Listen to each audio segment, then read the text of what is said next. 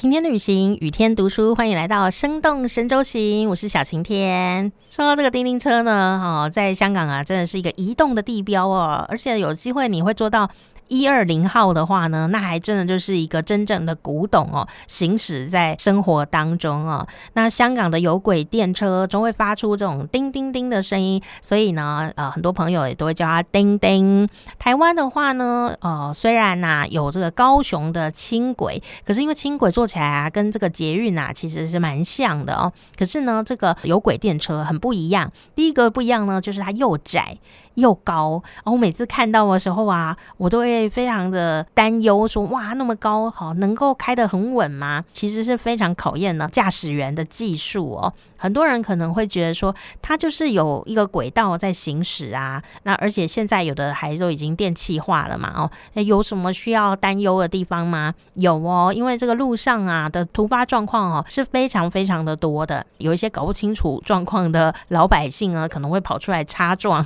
产生了一些车祸的意外哦，所以呢，呃，不管不管是在哪一个城市啊，开这样子的在路面上面的有轨电车哦，哎，其实都是呃需要花很大的一个专注力哦，在这个上面哦，那这个香港的移动地标也是香港的古董级的，见证了香港的历史哦啊。那最近呢，他还前进了这个金氏世界纪录的荣誉哦，跻身了这个最大。啊，正在服务当中的双层电车车队哦，那有一百六十五辆的双层有轨电车，每天呢都服务乘客高达二十万人次，而且搭乘起来呢也相当实惠，也是很多朋友说呢，没有搭过叮叮呢，你就等于是没有去过香港了哦。那一九零四年七月三十号呢，这个叮叮车正式的通车了。啊，传统上呢，本来都是用呃人力啦或者兽力啊来做交通的运载，哦这样的一个时代呢，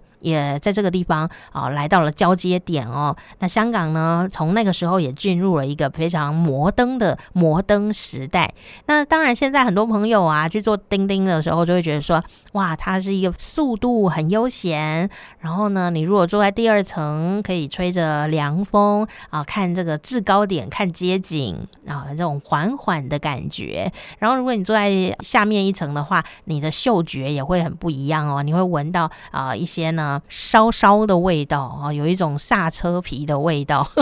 你会闻到很多丰富的嗅觉记忆哦。但是呢，大家有注意到吗？大家都会说它是一个悠缓的一个交通工具，所以很适合观光客啊、游客啊啊来这个欣赏街景、逛一逛这个时尚繁华的都市哦。可是事实上呢，在当年呐啊，香港人是怎么看这一台悠缓的叮叮车呢？其实啊，它是香港当年速度最快的。载客最多的交通工具哦，当时呢，很多人就留下了这个时髦的记忆，写着呢，哇，这个电车真的是快如飞。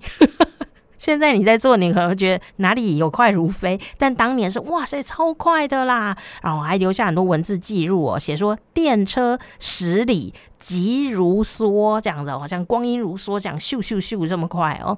所以你会发现时代好像改变了，还是我们习惯了更快的速度呢？但这个钉钉呢，它是一个很环保的交通工具哦，它不烧煤油，也不会污染空气啊，也是一个非常经济的普罗大众呢也都可以来使用的交通工具哦。那更重要的事情是呢，如果你做到了这个神秘的一二零号的话，它可是啊历史最悠久的。而且是唯一啊，目前一台还是机械式的呃双层有轨电车，所以如果有机会，它好像没有固定的班次，它的这个整个操作啊的这个机台呀、驾驶座都是非常的特殊，内装呢也都很不一样哦。有机会看到这一台移动古董的话呢，哦，不管你有没有轻功，都一定要飞上去坐一下哦。那除了香港呢有这样子的一个有轨电车可以坐之外呢，我们来讲讲这个北方啊，北方呢也有这个有轨电车哦，还不止一条哦。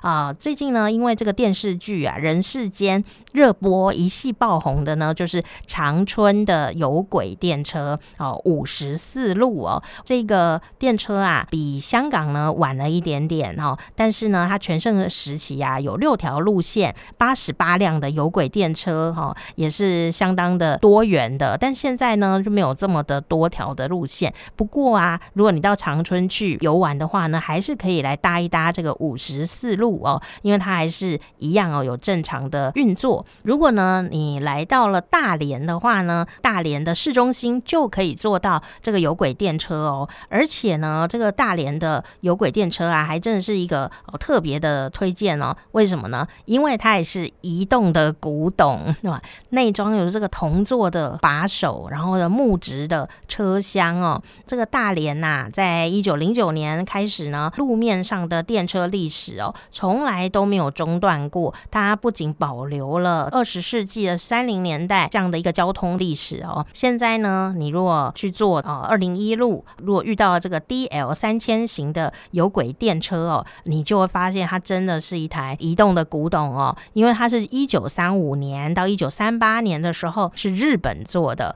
那这个日本的铁道车辆哦制造企业呢来生产的，是二十一世纪哦仍然正在服役哦，也是世界上呢第一代有轨电车的代表哈。那你说哇，上这个古董的车子是不是要很贵呢？哦，不用哦，它一段只有一块钱人民币。如果呢呃经过大连火车站呢，哈，那就第二段，那也就是两块 人民币，非常的少哦，就非常非常的便宜。那它的终点站呢，哦就是海之韵公园，非常的漂亮哈。那中间呢，你也可以遇到这个百年公园，就是这个劳动公园啊，也可以下去逛逛。这个劳动公园呢，就有一点像是植物园加上运动公园的结合。那你可以看到美丽的植物们，然后啊，它范围非常的大，还可以看到呢大连的朋友呢的生活啊景况。还有呢，那个地方有一个相亲角。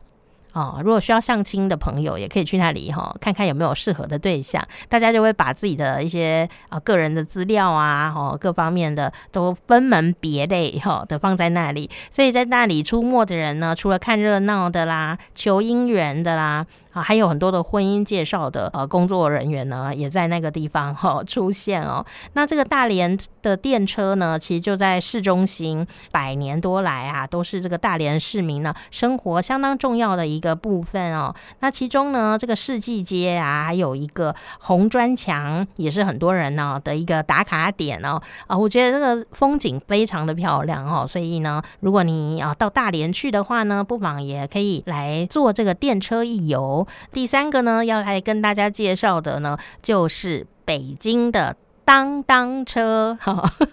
其实北京的这个有轨电车啊，跟上海啦其他的大都市比啊，其实它发展是比较慢的。这是件很奇怪，对不对？啊，它不是应该是一个呃重镇吗？哦啊，就是因为呢，它在清朝的时候啊，就是一个重镇嘛。哦啊，皇家都在这个地方住，所以呢，当时啊就想说啊，我们来开一个轨道哦，有一个有轨电车哦，来盖个铁路哦，这样子。但是呢，当时的这个皇宫贵族啊、大臣们呢，就说不可。这里是龙脉啊，不可以随便动土啊，这样子会破坏风水哦。这里是龙脉，所以呢，这样子的一个交通的建设呢，啊就被延迟了啊，又不停的在延迟，所以到最后呢，这个有轨电车啊开始有了以后呢。比起其他的大城市啊，它起步啊还算是比较年轻一点的，比较晚一点点的。不过现在再回头看呢，它也还是长辈级的电车了，所以也是呢很多老北京朋友的一个很重要的记忆哦。